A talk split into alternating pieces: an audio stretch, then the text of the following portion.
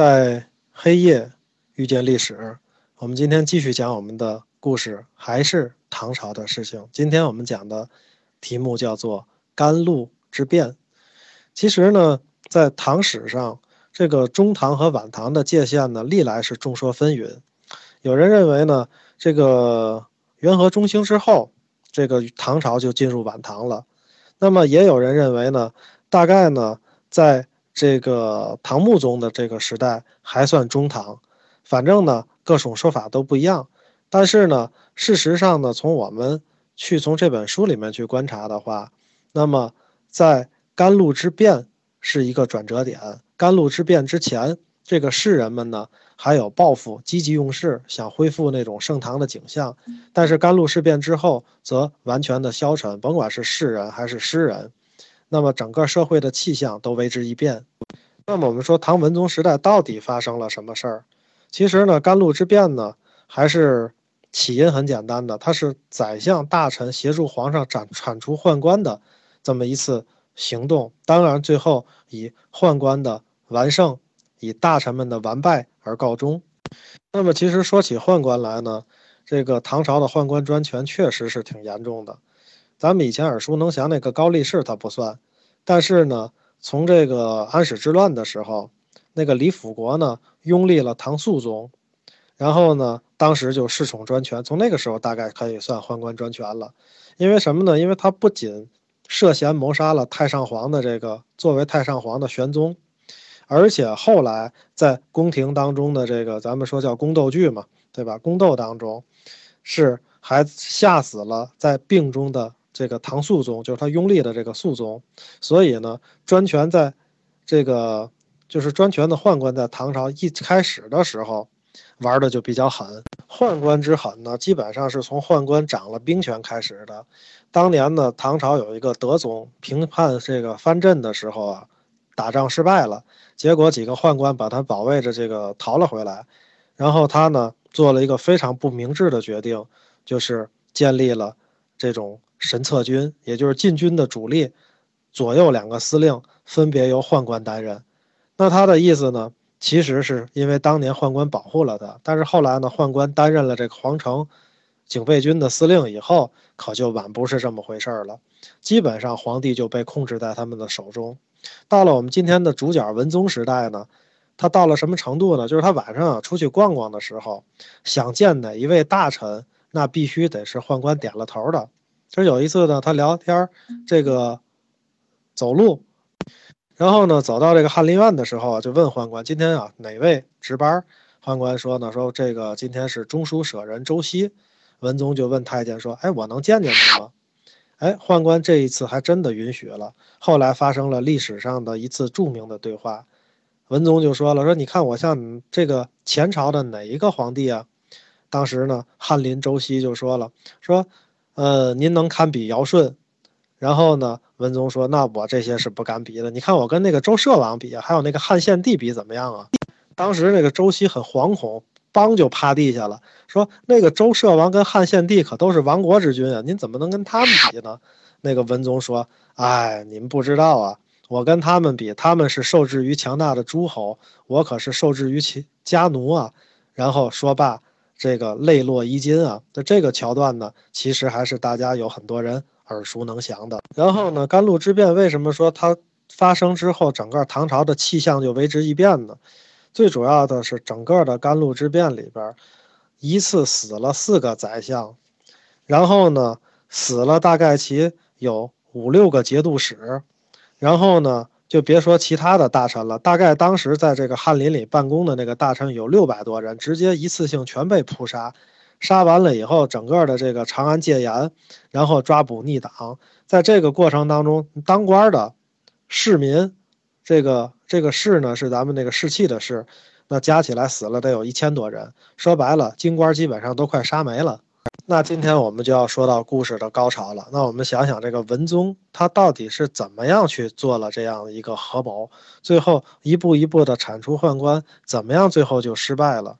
那这里面呢有两个人是他的心腹，在这件事情里边呢作为主角，我们分别先介绍一下。一个人呢叫宰相李训，另一个人呢叫凤翔节度使郑注。这个李训呢，其实还是晚唐的一名比较有名的名相。当时呢，他出身也好。当时呢，在这个唐朝有七大世家高门，这个七大世家呢，包括什么清河的崔氏啊、荥阳的郑氏啊等等，和赵郡的李氏。那他呢，就是赵郡的李氏。而且呢，当年有一个词儿，在这个唐朝的时候叫什么“牛李党争”，那个李党的阵营，这个李训就是当时的一个魁首。就像我们说这俩党派在争，这一个党派里面的这个主席就是这个李训。那个郑注呢，其实大家对他的评价后世不太高。当然，这个后人写的呢，也不能够去全信。毕竟在那样一个时代，你想宦官杀了那么多皇帝了，他还敢站出来去。策划一起歼灭宦官的这个战斗，那也确实是了不起的事情。这个胆量确实是了不起。但是他由于出身不好呢，所以后世评价对他不高。他出身呢是一个江湖医生，而且搞易经搞得特别的棒。当年呢，这个文宗生病，一度呢就病到说不出话来了。这个太监们呢，还就把这个郑注找去了。郑注找去以后呢，给这个病。还真给看好了，文宗开始宠信这个人。当年呢，这个郑注跟李训呢，都是王守成推荐的人。王守成呢是当时的一个呃大太监。当时的状况呢，就是咱们今天的主角文宗啊，他的父亲唐穆宗死的时候，其实涉案的元凶就是这个王守成。但是呢，由于这个太监已经做大了。所以呢，最后不了了之。你想啊，一太监杀了皇帝，什么事儿都没有。这个文宗实在是想不通。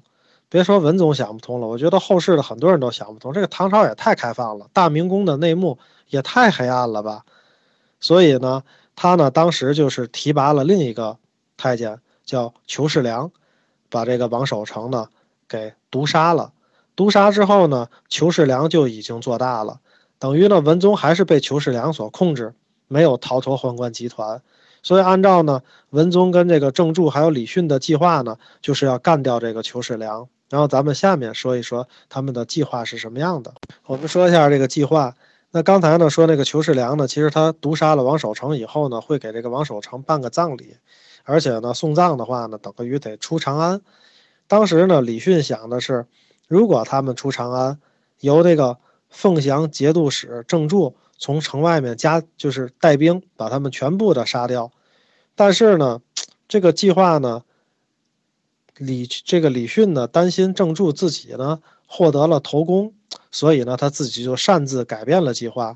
我觉得要是一步一步的这个失败，那其实这个第一步已经朝着失败迈出了一步了。你想两个人跟皇上一块儿，咱们要除一个太监，结果呢这个。两个人，其中一个还怕另一个抢了头功，那这个事儿你想能好得了吗？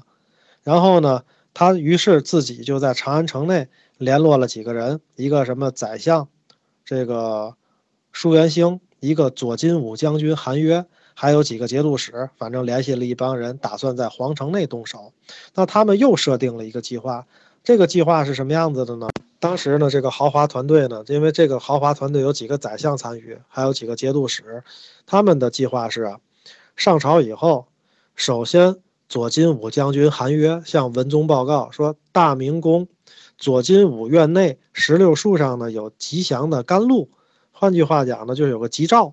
韩约报告完以后呢，底下李训这些人就这个宰相们就跟皇上们得庆贺，您看天降祥瑞嘛。然后韩约这个时候呢，悄悄返回，即就是已经布好伏兵的那个院子，就他说献了这个祥瑞有甘露的那个院子。文宗呢表示诧异之后呢，要派李训去看看去。等李训回来呢，说这甘露确实是真实性，这个没有太大问题。接下来以后呢，文宗再派两大宦官，一个就是咱们刚才说的那个裘世良，另外一个呢叫于洪志。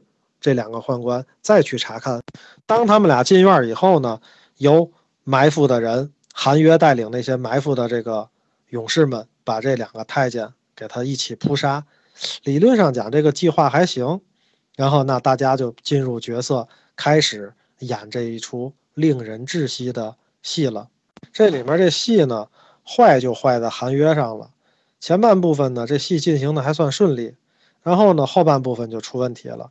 关键时刻有人掉链子了，那这个人呢，就是韩约。我们说这个韩约呢，其实他还真是在长安大名鼎鼎。他的大名鼎鼎跟他那个将军左金武将军的职位一点关系都没有。韩约呢，当时记载，其实他是一个特别出名的烹饪大师。当时呢，这个。长安城啊，其实人们已经比较会享受生活了。咱们多说一句题外的，所以呢，什么烤驼峰啊，然后呢，什么萧家的馄饨啊，这个余家的粽子啊，那就很多了。这个左金武将军韩约最擅长做的叫做樱桃碧螺，然后呢，什么叫碧螺呢？其实基本上就是一个从西域传进来的一种带馅儿的烧饼，也就是说樱桃馅儿烧饼。烤完这个碧螺呢，尤其这个韩大将军的水平那叫一个高，为什么呢？因为你那个饼熟了，樱桃能不变色，所以呢被称之为长安一绝。然后他还会什么做什么冷糊突烩，大概呢就是一种类似于这个鱼肉的片汤。好了，我们现在回到正题，说这个厨艺了得的将军干起正事儿的时候，那真叫一个掉链子。然后呢，这个计划的开头呢，就是韩约先跑进大殿，跟皇帝说：“说我那儿有祥瑞啊，天降甘露。”然后呢，这个虽然说他比较紧张，这个时候还是蒙混过去的，宦官也没看出啥破绽来。然后呢，直到那个裘世良和于洪志带人进入他的那个庭院的时候，直接面对石榴树下的韩约的时候，这个将军的心理防线瞬间崩溃了。那由于他过度紧张，然后呢，他的脑门上就不断的冒汗。这个裘世良就怀疑说：“你看现在深冬季节，天也那么冷，若不是心里有鬼，怎么就能这么冒这么多的汗呢？”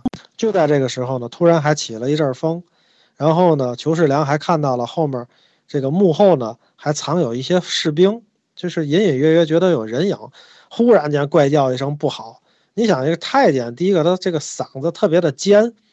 对吧？然后呢，整个这一声嗓子响彻了整个的庭院，所有的太监都惊了。然后呢，在裘世良的带领下掉头就跑。然后那个金武卫士们还想关大门，根本就来不及，被这个裘世良的这个一伙宦官直接就逃了出去。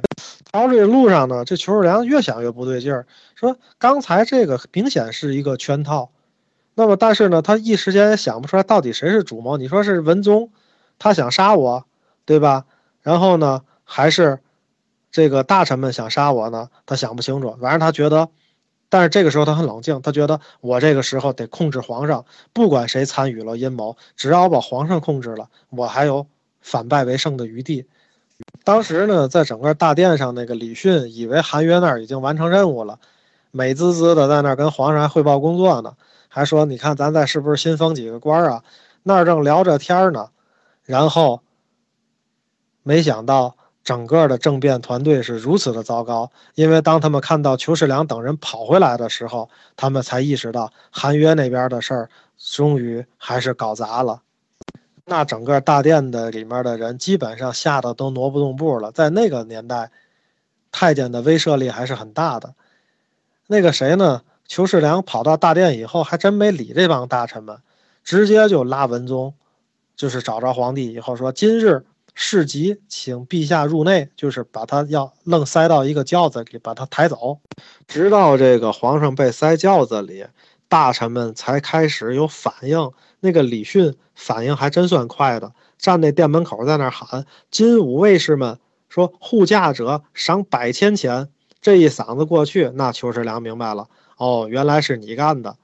李训的第二嗓子就是“臣有事未奏，陛下不可入内。”然后呢，过去就要拉文宗，等于一个太监，还有一个宰相，俩人就开始抢这皇帝。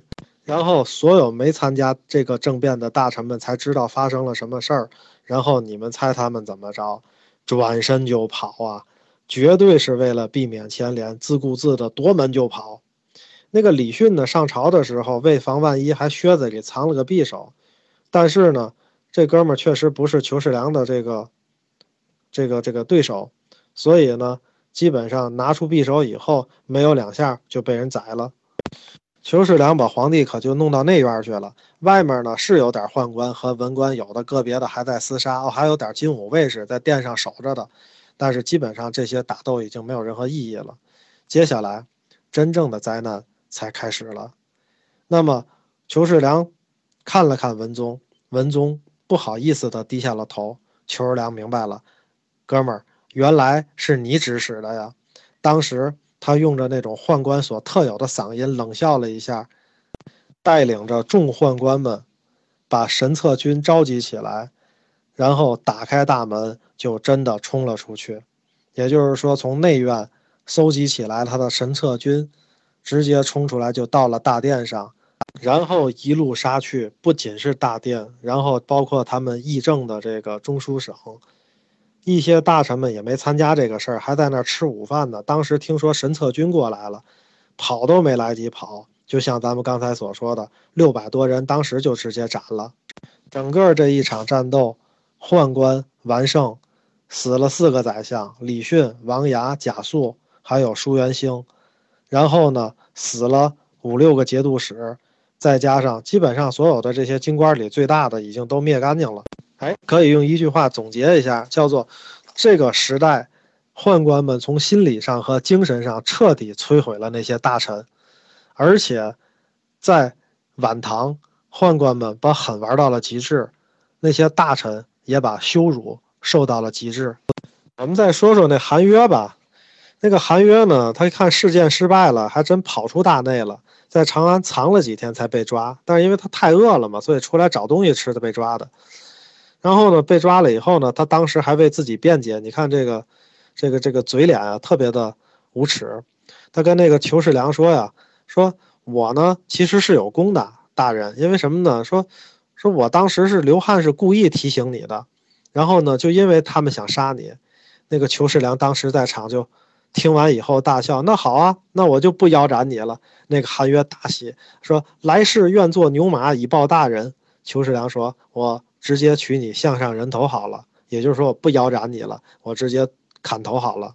然后呢，比他们还冤的人就是这郑注了。郑注呢，那还没发兵呢，在自己那儿待着呢。然后呢，他本来想的是不过几天吧，等到这个送葬的队伍就这裘世良出城了以后扑杀他们。没想到那几个宰相自己呢，先把事儿干了，干完了还失败了。那个裘世良呢，当然也不会饶了郑注的。当时是派了一宦官去郑注那儿，假装跟他议事，然后直接就下手把他杀了。按史记上讲说，这郑注啊眼神特别差，就是一高度近视。据说当时那杀他的人抽刀的时候，他还不知道对方在干什么呢，然后在宴席上直接就被斩了。唐朝呢，确实是中国历史上宦官专权最严重的三个朝代之一。但是呢，你要说那个东汉跟明朝那个宦官吧。还真不敢把皇上怎么样，顶多也就是干预干预朝政，对抗一下大臣。那唐朝的这个宦官的嚣张，绝对到了无以复加的地步，叫做杀皇帝如儿戏。我们知道正史里记载的死于宦官之手的就俩，一个宪宗，一个敬宗。另外还有三个皇帝的死亡呢，其实你从野史里也能看出来，可能基本上都跟宦官有关系。一个呢是玄宗，据说呢是死于。李辅国之手，一个顺宗，顺宗呢，应该是死于巨文贞之手，大概呢记录在咱们的那个什么《续玄怪录》上面有这么一录一则记事。还有一个唐宣宗。至于今天咱们这个反派主角裘世良呢，虽然他没有亲手杀过皇帝，但是他掌权的这八年里面呢，幽禁了一个皇帝，宰了四个宰相，刺伤了一名另一名宰相。处决了二十个亲王，斩了一个皇妃，然后呢，专权近十年，基本上把皇帝们和宰相们也欺负个够了。其实讲到这儿呢，我觉得他们最大的败因其实是可以归纳为四个字儿的，叫做志大才疏。想的真的挺好，但是你说他们就这个不行吗？在那个时代，敢于这么出头的，敢于跟宦官直接就是说想干掉宦官的。文官真的不多，但是他们自己内部还没有跟人交上手，就已经产生了内这个内耗了。所以当这个事儿以后呢，整个的这个社会的气象完全就变成了一种消沉、伤感、麻醉、追忆、无力感，甚至等待日落的心情。当时呢，那个诗句里形容的心这种情景特别的好，叫做“哪堪独立斜阳里，碧落秋光烟树残”，用的都是这种我觉得特别悲悯的这些词语。所以呢，最后总结一下，说这故事里啊，几乎囊括了一切我们现代电视剧的这个关键词儿。它之所以吸引人呢，你想想，它这里面有阴谋，有惊悚，有悬疑，有宫廷，有格斗，有刺杀，有皇帝，有宦官，有宰相，有陷阱，有逆袭，有悲剧，有偶然，有意外，周密的筹划，还有猪一样的队友。那么，真可以是说，历史本身无需虚构，就比小说。更精彩。最后，这是一个不值得同情的故事。如果你足够肤浅，也会这样认为。好了，我们今天就讲到这里。